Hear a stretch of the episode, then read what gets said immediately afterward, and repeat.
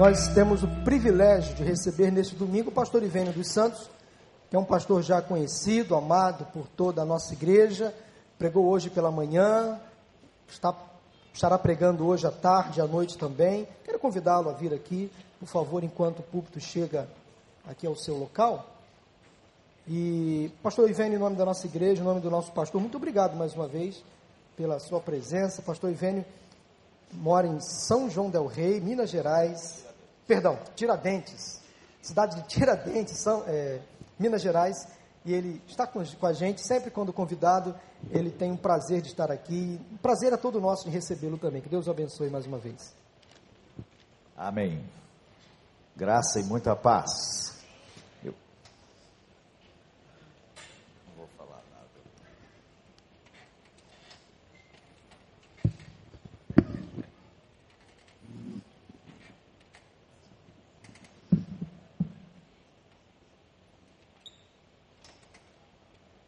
Essa luz incomoda muito mesmo.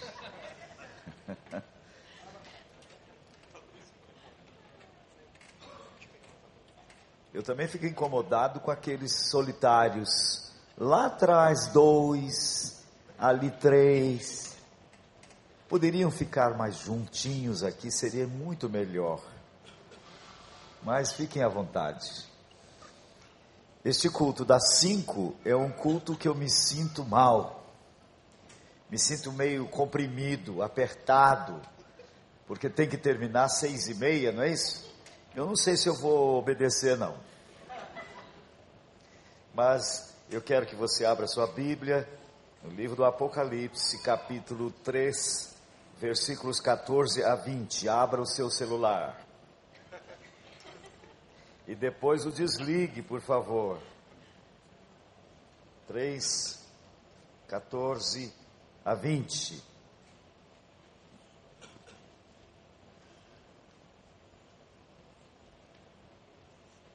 A 22. Ao anjo da igreja em Laodiceia, escreve: Estas coisas diz o Amém a testemunha fiel e verdadeira, o princípio da criação de Deus. Conheço as tuas obras, que nem és frio nem quente.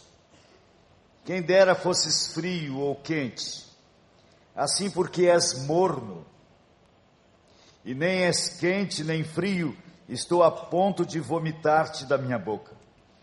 Pois dizes, Estou rico e abastado e não preciso de coisa alguma. E nem sabes que tu és infeliz, sim, miserável, pobre, cego e nu. Aconselho-te que de mim compres ouro refinado pelo fogo para te enriqueceres, vestiduras brancas para te vestires, a fim de que não seja manifesta a vergonha da tua nudez, e colírio para ungires os olhos, a fim de que vejas. Eu repreendo e disciplino a quantos amo. Sê, pois, zeloso e arrepende-te. Eis que estou à porta e bato. Se alguém ouvir a minha voz e abrir a porta, entrarei em sua casa e cearei com ele, e ele comigo. Ao vencedor dar-lhe-ei sentar-se comigo no meu trono, assim como também eu venci e me sentei com meu Pai no seu trono. Quem tem ouvidos, ouça o que o Espírito diz às igrejas. Eu quero convidá-lo a me acompanhar numa pesquisa. E para tanto, os desafio a serem bons observadores. Nessa mensagem de hoje, não irei me preocupar muito com os aspectos externos ao texto, apenas mencionar que Laodiceia distava uns 16 quilômetros de Colossos. Era uma cidade muito rica, a igreja foi fundada por Epáfras, um discípulo de Paulo, e recebeu do apóstolo uma epístola que foi perdida, conforme lemos em Colossenses 4, 15 e 16. O apóstolo, escrevendo aos Colossenses, disse o seguinte: Saudai-vos, Lucas, o médico amado, e também Demas. Saudai os irmãos de Laodiceia e Ninfa, e a igreja que ela hospeda em sua casa. E uma vez lida esta epístola perante vós, providenciai porque seja também lida na igreja dos Laodicenses, e a, e a dos de Laodiceia, lede-a igualmente perante vós. Quer dizer que tem uma epístola perdida do apóstolo Paulo chamada Epístola aos Laodicenses. Como é que devemos nos aproximar de um texto bíblico? Eu sei que muitos de nós fazemos programas de leitura para lermos a Bíblia em um ano. É uma coisa boa, mas não tão boa, porque é uma leitura meio passiva. Você tem o trabalho de ler muito, e aí vai passando por cima de muita coisa. Nós devemos ter um, fazer uma leitura ativa, e para isso precisamos de algumas ferramentas. Você não deve ler numa noite fria, a Bíblia já debaixo das cobertas, deitadinho. É um convite para o sono. Se nenhum remédio o ajuda a dormir, ler a Bíblia naquela hora ajuda. E você começa, se conseguiu ler o texto que pretendia e começa a orar, o amém só sai no outro dia, que você dorme no meio. Então você deve estar assentado numa cadeira, com a Bíblia aberta sobre a mesa, papel em branco, caneta ou lápis, concordância bíblica. Essas são as ferramentas. Mas a principal ferramenta é uma mente inquiridora e observadora, porque não podemos ficar naquela leitura passiva. Na primeira leitura do texto, descobrimos um dos textos mais usados na evangelização. Talvez Apocalipse 3:20 seja o texto mais empregado pelos evangelistas no apelo, porque ele sugere uma situação bem visível de uma porta. Eis que estou à porta e bato. Mas o que é que observamos? Que é um texto dirigido a uma igreja. Uma igreja é composta de indivíduos crentes. Portanto, este aqui não é um texto evangelístico. Eu mesmo tenho usado muito este texto em mensagens evangelísticas, mas para sermos honestos com o texto, ele não é um texto evangelístico. Parece-me que este é um dos textos mais claros sobre reavivamento em toda a Escritura. Cristo, em toda a sua majestade, todo o seu poder, falando à sua igreja e a cada um de nós individualmente, oferecendo-se para fazer algo extraordinário dentro da comunidade e em cada um particularmente. É isto que o texto diz. E isto é reavivamento. Tantas vezes pensamos em reavivamento como algo espetacular, é, emocional e até mesmo impessoal. Mas conquanto possa haver tais elementos, com, precisamos compreender que reavivamento é, antes de tudo, interior e pessoal. A igreja de Laodiceia, que fecha as descrições dos diferentes tipos de igreja do Apocalipse, ilustra perfeitamente a obra de reavivamento que Deus quer operar em todas as igrejas. Para a devida compreensão de um tema tão relevante, precisamos fazer neste texto algumas observações bem cuidadosas.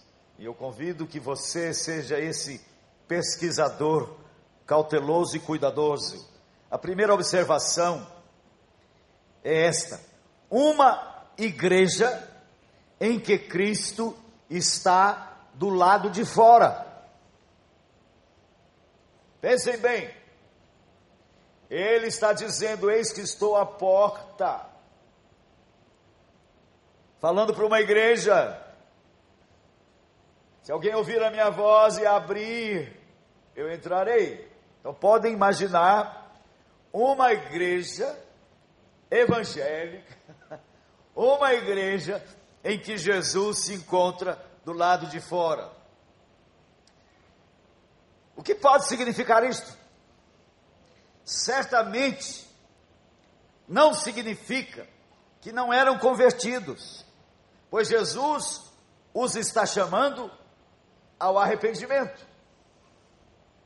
Então, Jesus não está se dirigindo a pessoas não convertidas. E Jesus está dizendo que está repreendendo, os repreendendo, porque os ama. Jesus aqui está falando de secularização. Palavra tão usada nos dias de hoje. O que, que é secularização? É o banimento de Deus da nossa vida. Colocamos Deus do lado de fora da nossa vida. Fazemos um nicho religioso, como os católicos têm, um altarzinho Fazemos às vezes do templo um lugar sagrado que vamos visitar de vez em quando. Eu soube que tem membros desta comunidade que não estão aqui dominicalmente. Às vezes vem uma vez por mês, para não perder o hábito religioso porque afinal das contas, todo mundo deve ter uma religião. Mas a sua agenda não cabe Deus no seu dia a dia. Não há lugar para Deus nas suas conversas com os amigos. Há lugar para o Flamengo. Há lugar para a queda da bolsa. Há lugar para muitas coisas. Mas negócio é negócio e religião é a parte. Colocamos Deus de fora. Circunscrevemos Deus no nicho do sagrado. Deus é coisa de domingo. Jesus não toma parte nas nossas decisões. Nós o deixamos de fora tomamos todas as nossas decisões voltados tão somente para os nossos interesses. Como é que os jovens hoje decidem sobre suas profissões? Certamente orientados pelos pais. Qual o principal critério de um jovem hoje para escolher a sua profissão. E digo eu, orientados pelos pais, procuram ver qual profissão lhes dará melhor condição financeira. Se perguntamos por alguém com quem convivemos no passado, vibrante na igreja, e nos distanciamos desta pessoa, e encontramos com um amigo comum e perguntamos: como é que vai, Fulano? Ah, vai muito bem, está muito próspero, está com uma carreira maravilhosa. É verdade que ele está afastado da igreja,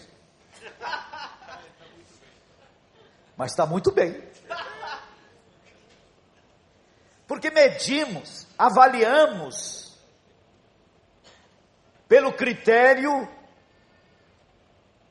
material. Isso está dominando, é isto que é secularização. É Mamon quem toma as decisões. Laodiceia, portanto, nos comunica o grande perigo que todos estamos vivendo hoje. Jesus do lado de fora. Um cristianismo autocentrado, as igrejas estão abarrotadas de pessoas que vêm por causa de um discurso atraente. Busquem Jesus para a solução dos seus problemas. As pessoas estão acorrendo aos templos e, eu, e, e a minha observação é que o fazem em busca de melhorar a sua vida buscam a Jesus para resolver problemas financeiros, buscam a Jesus para resolver problemas de família. Jesus é apenas um meio, os fins são outros. Vejo muitas jovens que buscam a igreja, que buscam Jesus para arranjar casamento. Jesus virou um santo católico o santo das causas perdidas.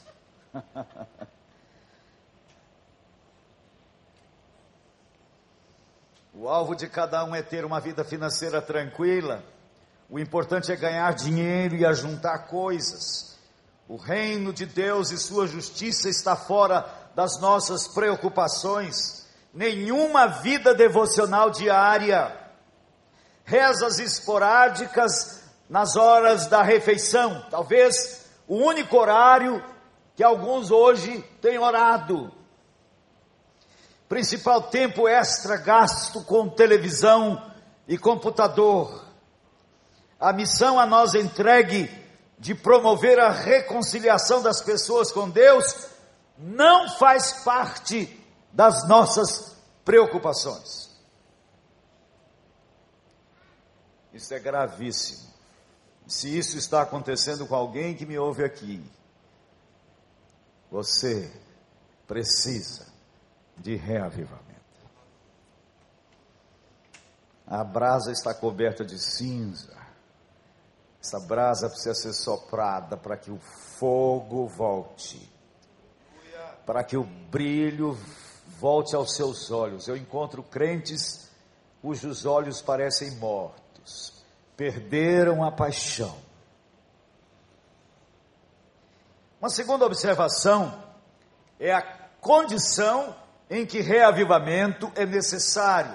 A igreja aqui é descrita como morna.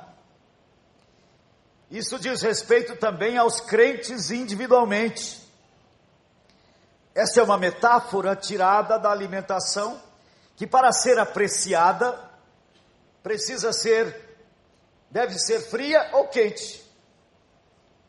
Não gostamos de comida morna. Aqui, pois, está uma situação em que o Senhor não pode achar prazer no seu povo, não pode regozijar-se nele, nem ter plena comunhão com ele, mas ameaça vomitá-lo de sua boca. O que leva Jesus a reagir assim com a sua própria igreja. a sua mornidão. Mornidão é um estado de dormência ou insensibilidade para com a própria necessidade. Estou rico e não tenho necessidade de nada. E nem sabes, diz Jesus, que és infeliz, miserável, pobre, cego e nu. Este é o perigo real de uma igreja e de cada crente. A ausência do sentimento de carência, a ausência do sentimento de necessidade. Sempre que há ausência do sentimento de necessidade pessoal, o Senhor afasta as suas atividades de bênção. Este sentimento de autonomia afasta ou coloca Jesus do lado de fora de nossas vidas. A palavra diz que ele despede vazios os ricos, lá em Lucas 1,53, e os soberbos conhece-os de longe. Salmo 13. É por isso que muitas igrejas estão vazias, e as que estão cheias estão estéreis. Não havendo sentimento de necessidade, não há atividade da graça divina. A terceira observação: a porta junto à qual Jesus está. O que é importante é que Jesus está à porta. Jesus não está distante, ele está à porta. E eis a gloriosa esperança de reavivamento pessoal. Se você está aqui sentindo que isso diz respeito a você, que você se sente nesse declínio, seu coração já foi ardente, você já foi apaixonado, mas você se sente esfriar, e o coração tá, não está mais ardendo de paixão por Jesus. A esperança é que Jesus está à porta. Mas que porta é esta? Porta é uma barreira. Neste caso, é uma barreira entre Cristo e o crente é alguma coisa que faz Cristo irreal, distante, separado. Aqui está uma igreja composta de crentes que não tem a glória da presença de Jesus. Semelhantes a uma terra crestada e deserta. Nessa condição, a alma fica seca e o seu, e o seu verdadeiro gozo se vai. Ela perde todo o frescor na oração, no louvor, na comunhão. A Bíblia aparece como morta. A adoração se torna formal. O testemunho na vida, a proclamação do Evangelho cessa. Seus lábios se fecham o amor se esfria e o cálice não mais transborda. Há uma barreira, há uma porta. A gente percebe no casamento quando existe uma barreira. Estamos casados há 50 anos e de vez em quando damos uma trombada. Ainda damos. E fica uma barreira. Não podemos olhar nos olhos. Há um um mal-estar. E nós usamos uma expressão: eu sinto você longe. Meu bem, você está longe de mim. O que, que aconteceu? Uma barreira. Assim também você sente Jesus longe. Existe uma porta.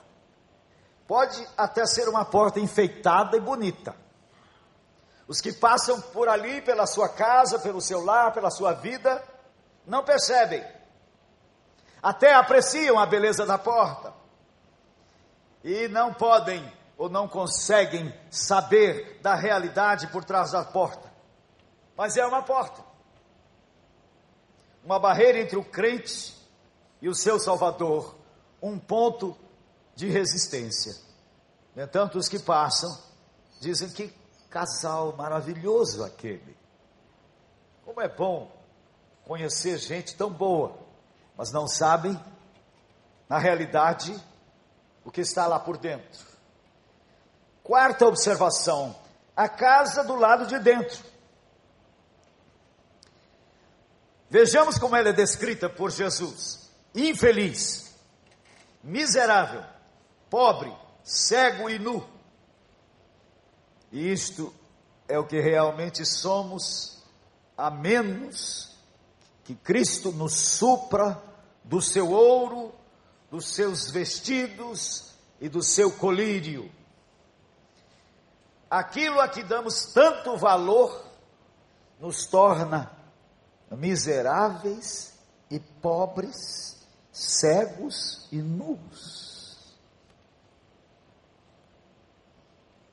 Vejo pessoas correndo atrás de coisas, coisificando a vida.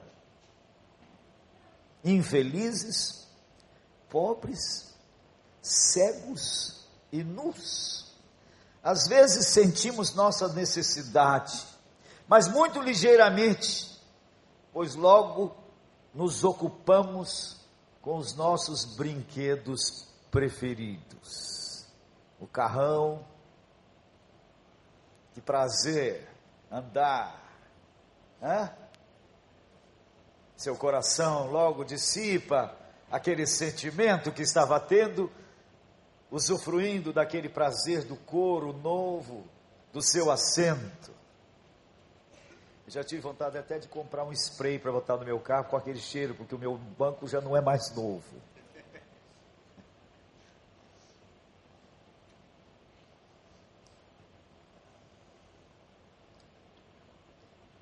É como uma pessoa que pode sentir um, mal, um leve mal-estar e não dá muita importância. Sentiu, uma coisa. Sentiu-se mal, mas andou um pouco e tomou uma aspirina, passou, e ele não se preocupa. No outro dia tem de novo. E ele não se preocupa. No entanto, aquele mal-estar é um sintoma de um mal profundo. E talvez de uma enfermidade letal. Debaixo de nossa necessidade, debaixo do nosso ocasional desespero, da nossa frustração, da nossa solidão, da nossa miséria, tédio até, incertezas, dúvidas cruéis, está a questão mais profunda: câncer do pecado. Nenhum de nós realmente conhece a profundidade do seu pecado, como Deus o vê. A pior coisa, por certo, é a nossa cegueira, e nem sabes que é cego. Há de muitos de nós que dizem: Bom, eu sou pecador, mas não sou pecador. E se compara com a média e se acha bem melhor que a média.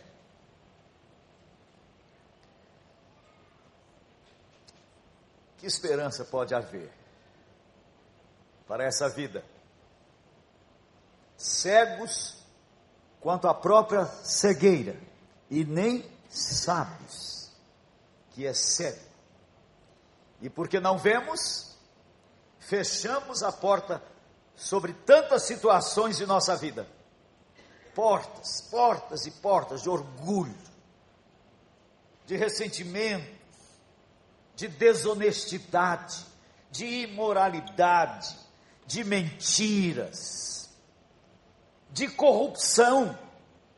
Nós, filhos do Deus Altíssimo, abrigamos essas corrupções no coração. Quando Isaías subiu ao templo, no capítulo 6 do seu livro, ele conseguia ver a maldade nos seus, nos seus dias. Nos primeiros capítulos, ele descreve aquela maldade, corrupção, e ele descreve a situação do povo como um corpo, como um corpo podre, da cabeça aos pés não há nele coisa sã. Um corpo podre, podridão moral, podridão espiritual acima de tudo, podridão social, podridão política. Um quadro dos nossos dias. A Operação Lava Jato está trazendo à luz que está tudo podre. Nós talvez consigamos ver a podridão na política que está vindo à tona. Eu imagino que Isaías viu a podridão que ele, nos seus dias, politicamente, socialmente, espiritualmente, a ponto de Deus dizer: Não suporto mais os vossos cultos. Isaías conseguia compreender isso. Mas quando Isaías teve um encontro com Deus, ai de mim, quando ele viu a glória, a santidade de Deus, quando ele mirou-se no espelho da santidade de Deus, ele viu a sua miséria. Ai de mim, que sou homem impuro. Se você ainda não viu seu coração impuro, você é de pouca valia nas mãos de Deus. Não adianta vermos a podridão fora de nós. Eu fui petista de carteirinha. Primeira 1989, a primeira vez que Lula se apresentou para como candidato à presidência, eu fui fiz parte do comitê pro Lula. Eu fui desconvidado de, como paraninfo de um seminário porque eu estava no comitê pró-Lula, porque eu acreditei. Eu acreditei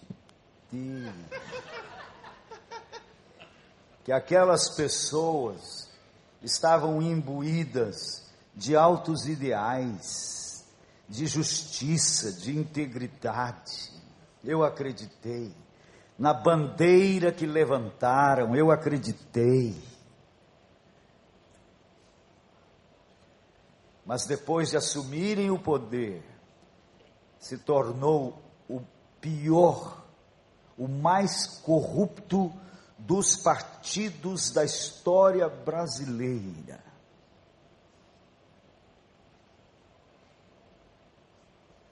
E o herói Lula, que viajou pelo mundo e conseguiu até trazer para o Brasil a Copa do Mundo e as Olimpíadas, é um homem do qual sinto até pena. Soube hoje que ele esteve na ONU pleiteando uma intervenção da ONU no Brasil por causa do que ele diz, a corrupção no judiciário, porque Sérgio Moro está no seu calcanhar. Nós podemos ver tudo isto e sofrermos com a realidade brasileira tão apodrecida.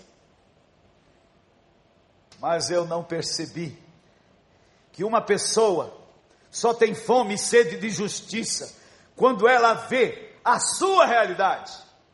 Lula não tinha fome e sede de justiça, nem tampouco José Dirceu, nem tampouco nenhum dos grandes petistas.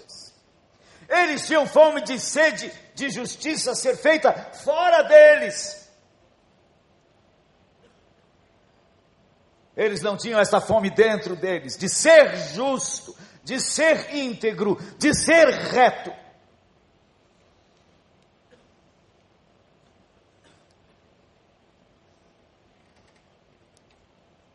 Então, Deus está esperando que você tenha uma visão dele da sua glória e santidade, para que você também caia numa visão real de você.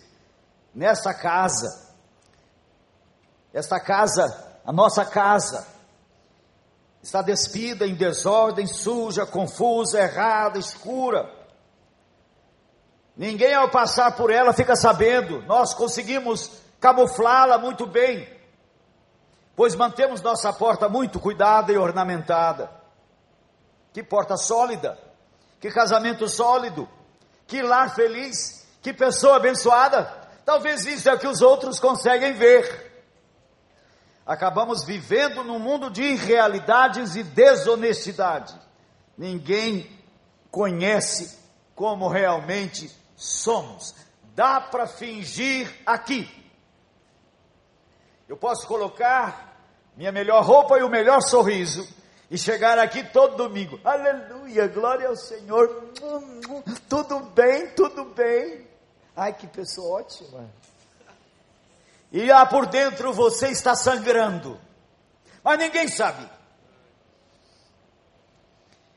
A porta está fechada sobre o nosso próprio estado de necessidade que nunca admitimos, nem mesmo a Jesus, por causa da cegueira do nosso orgulho.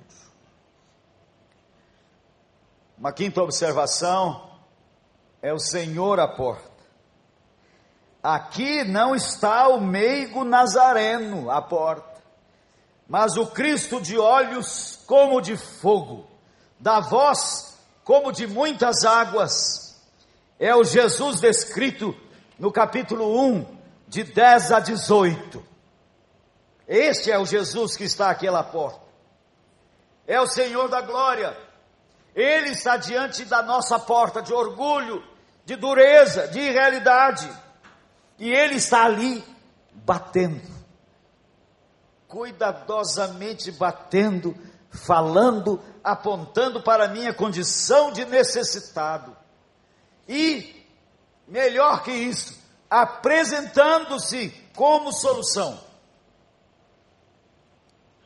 A coisa maravilhosa é que quando nada pode ferir aquela porta, a sua voz pode, porque a sua voz é penetrante, sua voz é aguda e quer despertar-nos para a nossa condição de necessitados. Quer levantar-nos como levantou a Lázaro da morte, ou como fez com Paulo no seu caminho de rebelião na estrada de Damasco. É aí que um verdadeiro reavivamento começa. Quando ouvimos sua voz, antes mesmo, antes mesmo de lhe abrir a porta, porque a sua voz é inconfundível. Não há outra na terra igual.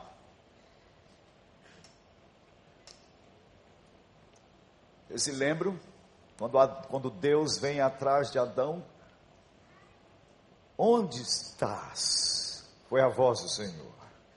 Eu sei que havia um seminário onde os alunos tinham que pregar sobre esse texto e tinham que usar esta pergunta de Deus ao pecador. E alguns pregadores novos, começando na sua carreira de pregadores, pareciam policiais. Onde estás?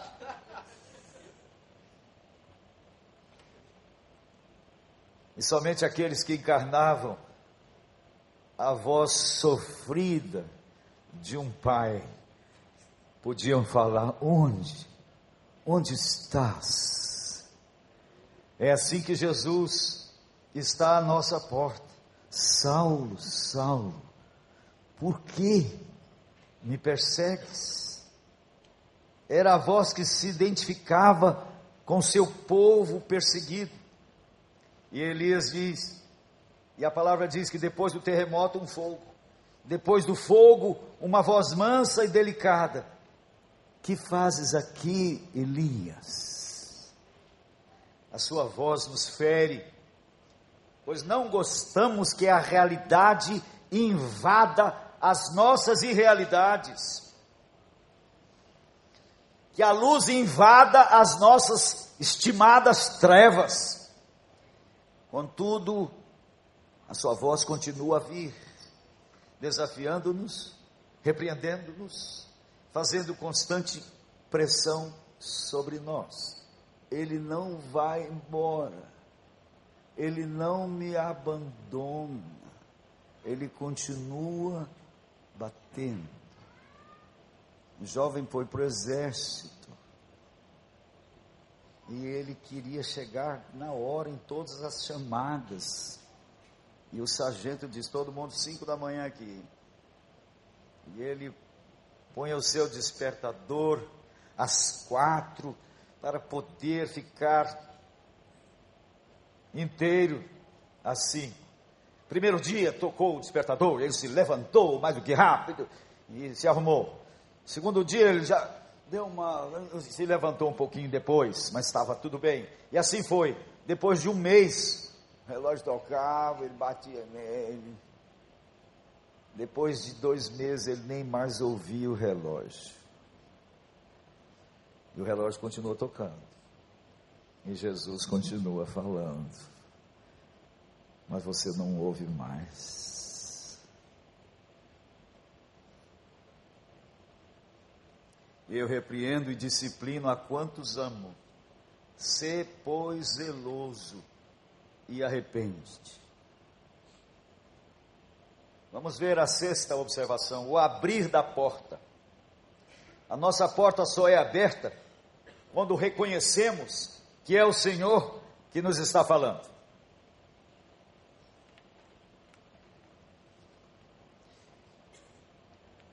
Muitas vezes ela não se abre facilmente. Nós nos sentamos numa reunião como esta, ou num congresso, ou numa conferência, ou talvez a sós, e permanecemos fechados na prisão do nosso orgulho. Finalmente, aquela voz nos quebranta e abrimos a porta. O que significa abrir a porta? Significa abrir a Cristo a situação de necessidade do íntimo de nossa alma, de modo que ele possa olhar diretamente para tudo ali e então entrar e lidar com a situação. Significa arrependimento. E é um acontecimento tão marcante que quando Cristo está diante da nossa porta aberta, nós realmente não nos importamos que outros também olhem, que alguém mais veja a nossa realidade. Quando a porta se abre para Jesus, se abre também para os outros, pois Jesus a enche com a sua transparente luz. Sétima consideração: a transformação que Cristo faz. Reavivamento pessoal significa Jesus entrando para suprir nossa necessidade e cear conosco. Ouro para te enriqueceres. Ou seja, outros valores. Eu vejo que muitos crentes, quando pensam no céu, eles pensam nas ruas de ouro. Que maravilha! Mas Pedro, João está usando figuras, e bem pode ser que o que João está falando é que o que para nós aqui tem tanto valor que é ouro, lá na glória é asfalto. São outros valores. Jesus está dizendo: ouro para te enriqueceres, os meus valores. Você vai dar valor ao que eu dou valor. Colírio para ungir os teus olhos, para vermos como Deus vê. Vestiduras brancas, para te vestires, a santidade sem a qual ninguém verá o Senhor. Sempre que lhe abrimos o quarto da nossa necessidade, ele entra para purificá-lo, transformá-lo e enchê-lo. Ele enche o vazio da nossa alma com a sua plenitude supre a nossa dispensa com as suas provisões e põe na mesa o seu incomparável vinho. Isso é reavivamento. Jesus enchendo um coração aberto a Ele. Jesus tornando-se meu tudo. Um cântico antigo que diz: Quem tem Jesus tem tudo. Quem não tem, não tem nada. Lembram? Eu me lembro da minha conversão. Jovem, 19 anos. Em crise profunda. Quando eu me encontrei com Jesus. Foi num culto. Ao pé da fogueira. Eu fui tão cheio de alegria naquele dia e naqueles dias, que o sentimento que eu tinha é que eu não precisava de mais nada. Eu não precisava de mais nada, porque eu tinha encontrado tudo. Quando a porta se abre para Ele, Ele nos mostra o seu precioso sangue para o meu pecado. Ele me mostra sua obra de reconciliação para meu estado de separação com Deus. Ele me mostra a sua intercessão pela minha culpa, a sua paz para a minha inquietação, seu gozo para minha tristeza, seu poder para minha fraqueza, sua pureza para minha impureza. Sua sabedoria para minha loucura, sua vida para minha morte, e seu Espírito Santo para minha carnalidade. Ele mesmo é tudo que eu, um pecador, necessito. Reavivamento é Cristo na alma.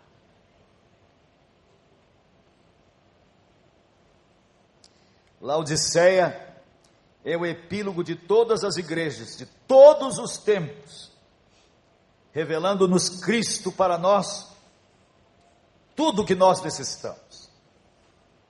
O pão da vida, o vinho de gozo, óleo da plenitude, água viva, ouro da pureza, veste de justiça, fogo de amor, que ceia fantástica! Quando Jesus entra para reinar no coração, há pão bastante e o nosso cálice transborda. E isso é para quem quiser, a qualquer tempo. Portanto, é para hoje. Basta vir e apresentar-lhe a sua necessidade, e ele entrará e satisfará plenamente e o brilho retornará aos seus olhos. E você retornará ao que a Bíblia chama de primeiro amor. Você retorna a paixão por Ele. E você descobre que encontrou a vida. A vida não está em nenhum outro lugar. Não está no sucesso financeiro. Não está numa casa bonita. Não está num carro do ano. A vida. Ele disse: Eu sou a vida. Vamos voltar para casa considerando a nossa realidade. E se você é um candidato à graça, não é, não tem que deixar para o futuro. O dia é hoje. Que Deus o abençoe. Vamos curvar nossas cabeças. Eu queria que você ouvisse um cântico em a capela mesmo porque eu não tenho música para ele. É um hino antigo. É um hino antigo. Mas é uma oração. E Jesus, meu Salvador, sem ti não sei viver. Minha alma geme em dor, estou quase a perecer. Jesus, Jesus amado, vem tomar-me agora em tuas mãos feridas. Eu venho a ti. Em cada situação me encontro a vacilar. É fraca minha mão, tropeço ao caminhar. Jesus, Jesus amado, vem tomar-me agora em tuas mãos feridas. Eu venho a ti. Oh, como é bom saber que nada mais aqui tem sobre mim poder, pois eu me escondo em ti, Jesus, Jesus amado, vem tomar-me agora em tuas mãos feridas. Eu venho a ti. Amém. Amém.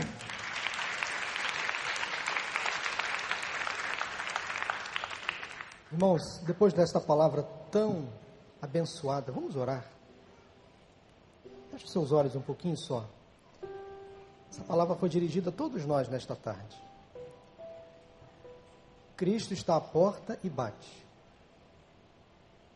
Quem tem que abrir a porta é você. Ele não vai arrombar a porta. Ele não vai entrar sem a sua permissão.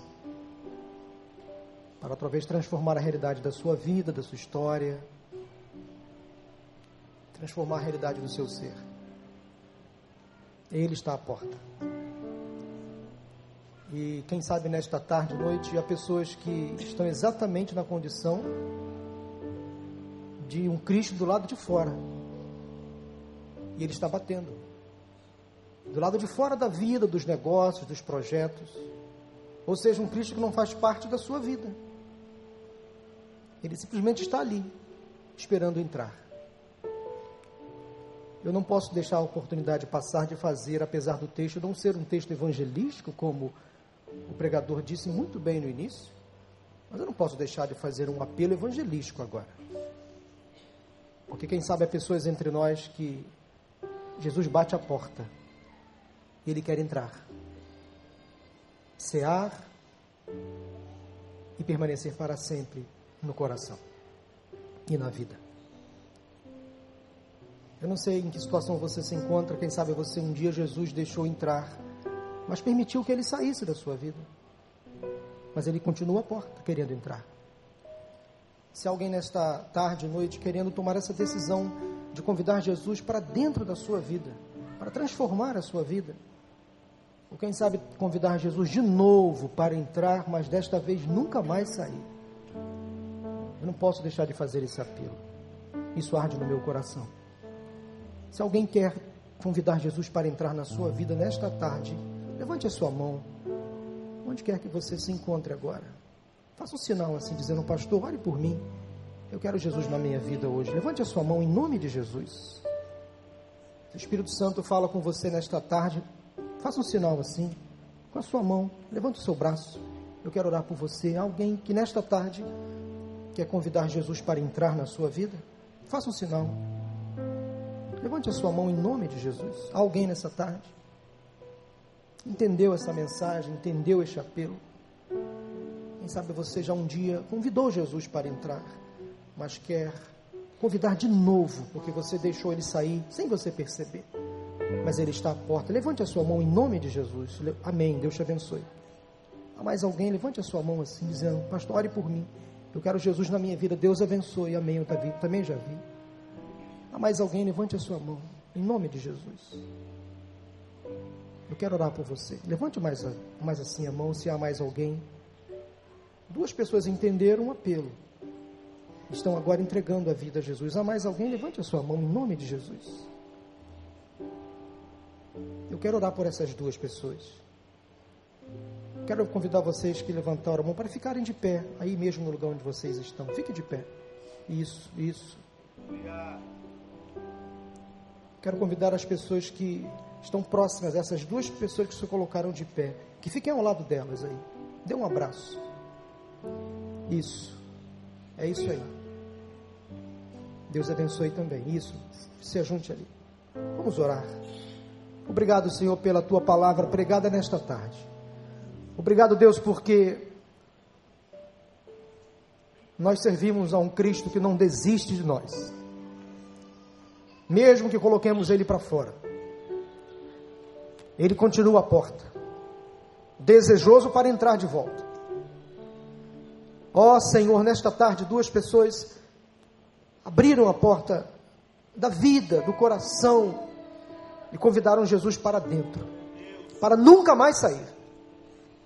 Que teu Espírito Santo nesse momento invada esta vida, este coração, transformando completamente, santificando, dando dons, consolando, santificando a Deus e livrando de todas as paixões do mundo, da carne.